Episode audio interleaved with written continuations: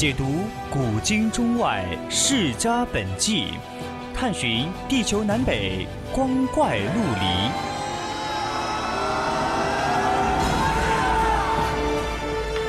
拨开历史迷雾，挖掘未解之谜。大千探奇，秘境追踪，VOC 广播电台百科探秘，为你展现神秘莫测的宇宙进程。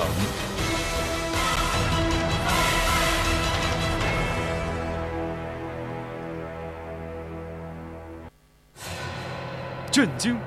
大禹三过家门而不入，竟是这个原因。皇帝王莽竟是穿越者。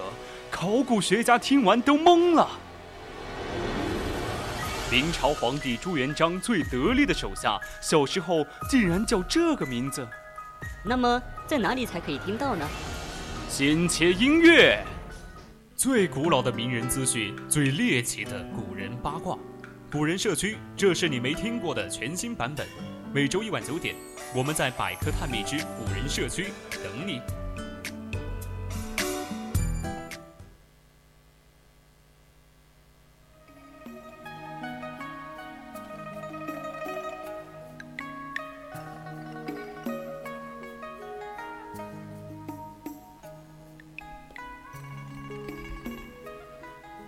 全程调频与您共享，这里是 VOC 广播电台百科探秘之古人社区，我们将与你分享最古老的名人趣事，最猎奇的古人八卦。我是主播独木，今天的主题是写三千篇竹简向皇帝要官的东方朔。欢迎大家来到我们的 QQ 听友四群二七五幺三幺二九八，与我们一起讨论，或者到我们的荔枝或蜻蜓直播平台与主播进行互动。当然。如果你觉得我们的节目很有意思，你也可以关注我们的官方微博、微信，搜索“青春调频”，关注即可。我们会时刻关注你的消息。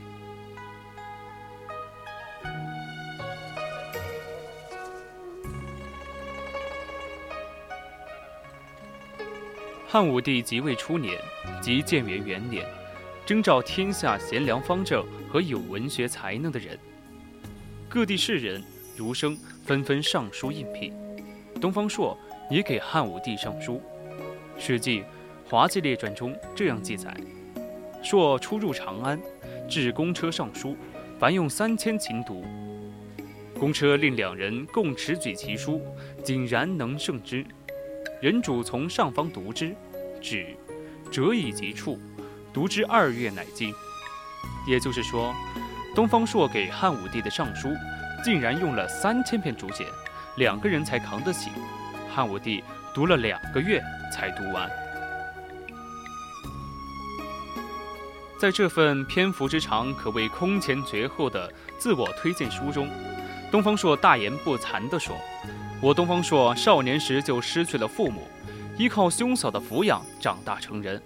我十三岁才读书，勤学刻苦，三个冬天读的文史书籍已经够用了。”十五岁学击剑，十六岁学诗书，读了二十二万字；十九岁学孙吴兵法和战阵的摆布，懂得各种兵器的用法，以及作战时士兵进退的征鼓。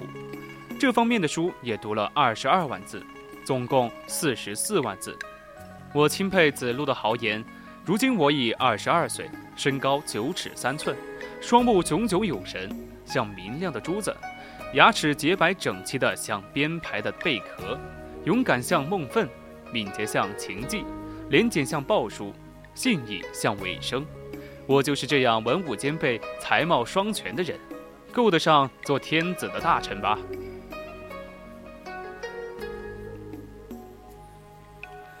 东方朔的这番个人简介，《史记》评之为文辞不逊，高自称誉。但汉武帝还是被东方朔深深吸引，视之为奇才。这次人才海选活动，汉武帝大浪淘沙的淘到两大宝贝，一个是董仲舒，另一个是东方朔。不过，汉武帝虽然很喜欢东方朔，但对他的使用还是很有分寸的。毕竟这只是高自称誉的小打小闹，没有提出像样的治国之道。比起董仲舒。东方朔当然不在同一个重量级上。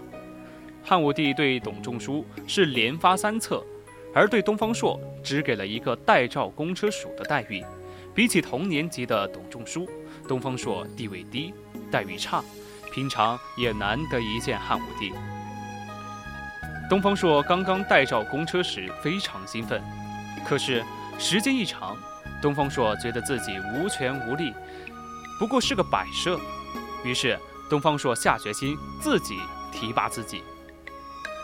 这时候，正好有一班宫中乐人朱人从他们身边经过，东方朔便声色俱厉地对他们说：“皇上说你们一点用处也没有，准备把你们这些白吃白喝的人通通杀掉。”侏儒们吓得嚎啕大哭，求他出手相救。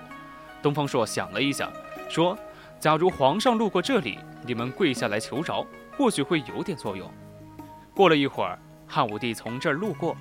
侏儒们齐刷刷、黑压压地跪了一大片，哭哭啼啼，高呼“皇上饶命！”汉武帝莫名其妙。侏儒们说：“东方朔要，皇上要把我们这些人全杀了。”汉武帝一听，知道是东方朔捣鬼，便质问他：“你把侏儒们吓得半死，到底为什么？”东方朔理直气壮地说：“那些侏儒们不过三尺，俸禄却是一袋米和二百四十钱。”我身高九尺三，俸禄也是一袋米和二百四十钱，他们吃的肚皮都要撑破，我却饿得前心贴后背。如果陛下觉得我的口才还有用，就先让我吃饱饭；要觉得咱没用，就让咱滚蛋，别糟蹋京城的粮食了。汉武帝一听，乐不可支，立即让东方朔从公车带诏转到金马门待诏，这样东方朔待遇提高了。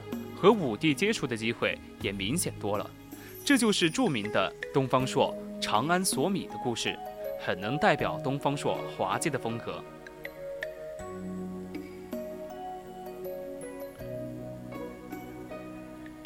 东方朔还是讲故事的高手，而且能寓教于乐。在朝廷里，总有些既贪利又贪色的官吏，于是东方朔就讲了个故事嘲讽他们。他说。世上万物万事极其微小的，莫过于蝼蚁、蚊虫这一类东西了。然而听他们相互辩论，所言也很有道理。有一天，蚂蚁炫耀说：“我们虽微小，但我们出入有群臣之谊。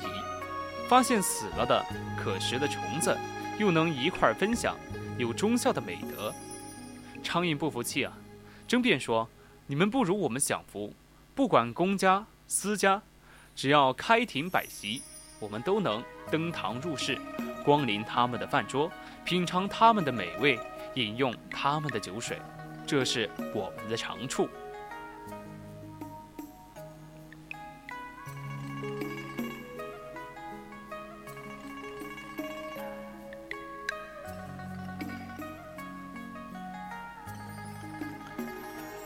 东方朔一生著述甚丰，写有《达克难》《非有先生论》《封泰山》《泽和氏璧》《世子诗》等，后人汇为《东方太宗集》，收入汉魏六朝百三家集中。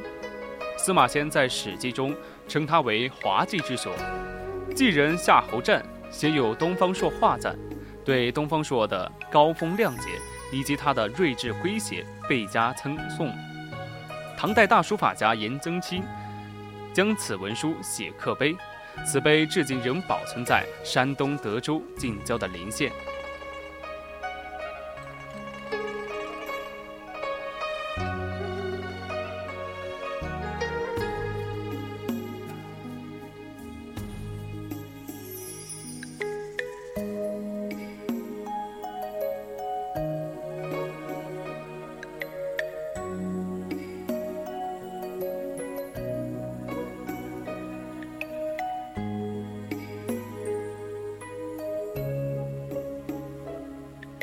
今天的古人社区就到这里。